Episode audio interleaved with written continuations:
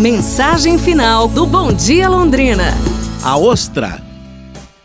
Você sabia que uma ostra que não foi ferida não produz pérolas? As pérolas são uma ferida curada. Pérolas são um produto da dor, resultado da entrada de uma substância estranha, indesejável no interior da ostra, como um parasita ou um grão de areia, por exemplo. A parte interna da concha de uma ostra é uma substância lustrosa chamada nácar. Quando um grão de areia penetra as células do nácar, começam a trabalhar e cobrem o grão de areia com camadas e mais camadas para proteger o corpo indefeso da ostra. Como resultado, uma linda pérola é formada. Uma ostra que não foi ferida, de algum modo, não produz pérolas, pois a pérola é uma ferida cicatrizada. Você já se sentiu ferido pelas palavras rudes de um amigo? Já foi acusado de ter dito coisas que não disse?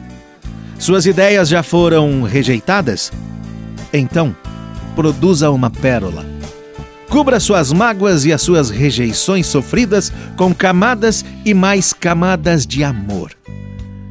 Lembre-se apenas de que uma ostra que não foi ferida não produz pérolas, pois uma pérola é uma ferida cicatrizada. Pense nisso e produza sua pérola. Amanhã a gente se fala, pessoal. Um abraço, saúde e tudo de bom!